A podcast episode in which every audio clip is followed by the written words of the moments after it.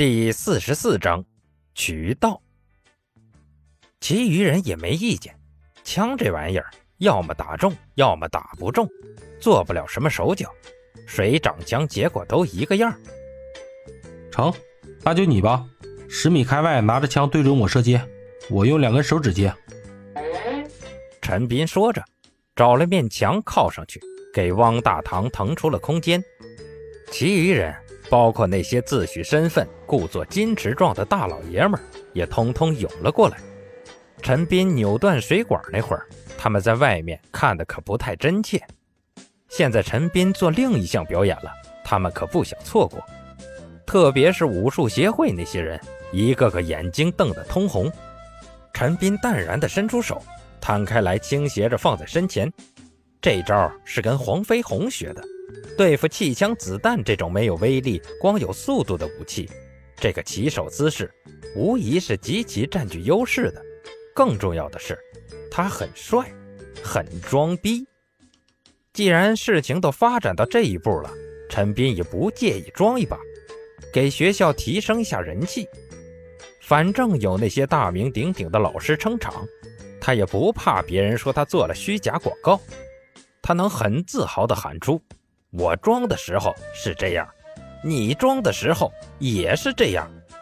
看到陈斌摆出个这么门外汉的动作，汪大堂心里更虚了。三番两次提醒陈斌要注意后，他才小心翼翼地瞄准陈斌伸出的手，开了第一枪。气枪发射的噪音很小，很清脆，但子弹的速度却半点都不慢。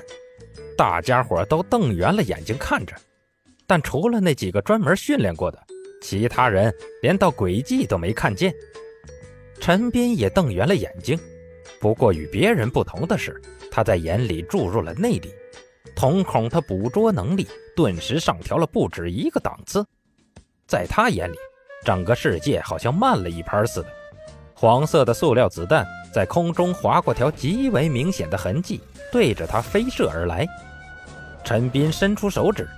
往子弹飞来的着落点抹去，只感觉手指缝隙略微被冲击力撑开了一下，一颗子弹就被稳稳地夹在了手指中间。整个过程不过零点一秒。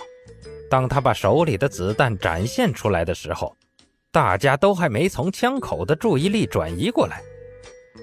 呃，真真的接住了。汪大堂不敢置信地咽了口唾沫。绝对的力量加上绝对的速度，只有打拳的人才知道，这两者加起来到底有多恐怖。陈斌回忆了下刚才的感觉，笑着扔下手中的子弹，说道：“哈哈，嗯，你可以瞄着我其他的地方开枪，两把一起来，不用顾及我的。”哦哦，汪大堂点点头，照做了，拉动枪栓以后。两枪同时对着胸口扫去，两发子弹，陈斌还是单手应付。在内力的加持下，陈斌的动作无论精准还是速度，都远超常人一筹。两颗子弹乖乖地躺在指缝里，动弹不得。这下子，记者们反应了过来，拉近镜头，各种闪光灯死命的照，用不足一毫米宽的指缝接滑不溜手的气枪子弹。这手法都可以去参加挑战不可能或者中国达人秀了。汪大堂试探了几下后，发现陈斌接的确实轻松，也兴起好奇心来，连连拉动枪栓，各种射击角度轮流着来。不过半分钟就射光了手里的子弹，其中有一颗还是冲着陈斌头上半米的地方去的。但后来仔细数数陈斌脚下的子弹数目。二十四颗，一颗都没少。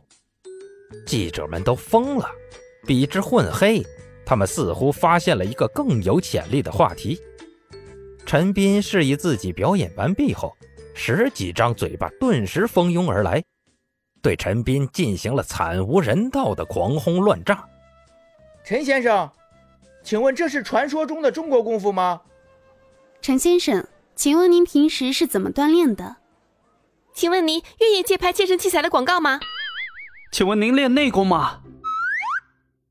旁边武术协会的张大师更是拉着郑局长的袖子，激动的问：“局长，这这人参加职业比赛不？”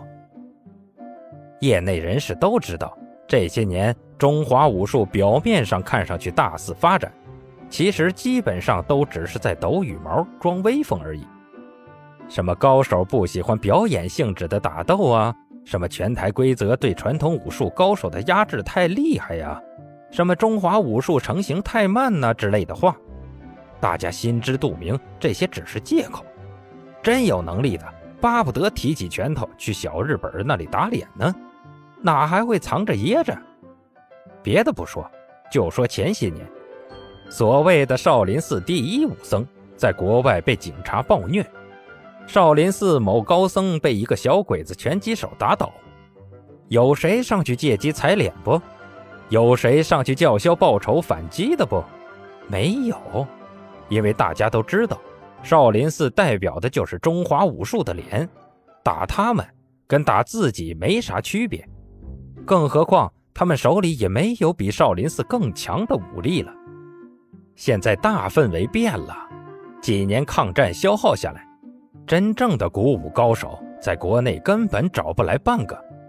建国初期的武术比赛，各个流派就曾被新兴的散打揍得惨兮兮的，让人家夺去了全国大比的机会。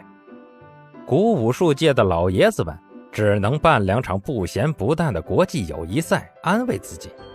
为避免丢人，上场的都是不怎么出名的高手，内行人看着心里都觉得难受。巴不得自己化身泰森上去拯救下低迷的武术界。现在出来个陈斌，无疑让老人家看到了希望。陈斌身材够瘦，按重量算起来，顶多是中量级的。在这个级别里，拳击手的力量与体格普遍不强，至少还在普通人的理解范围内。而陈斌却拥有着在这个重量级里难以比拟的敏捷与力量。重量级拳王一拳击倒中量级的，跟大人打小孩似的。换句话说，把陈斌丢到擂台上，对于其他对手来说，绝对是个开挂级的存在。张大师已经在想着，是否给陈斌申请个武术协会会员的身份，然后丢到 MMA 格斗赛场上。别管什么派别之类，只要陈斌上去说自己练的是中国功夫。他们就长脸了，好歹让那些练散打的知道，古武术界并不是没有人的。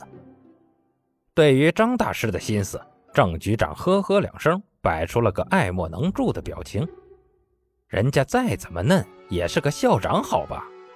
比之拳击手，一个是坐在办公室吹空调敛财的大鳄，一个是可怜兮兮猫在角落捡饲料的虾米。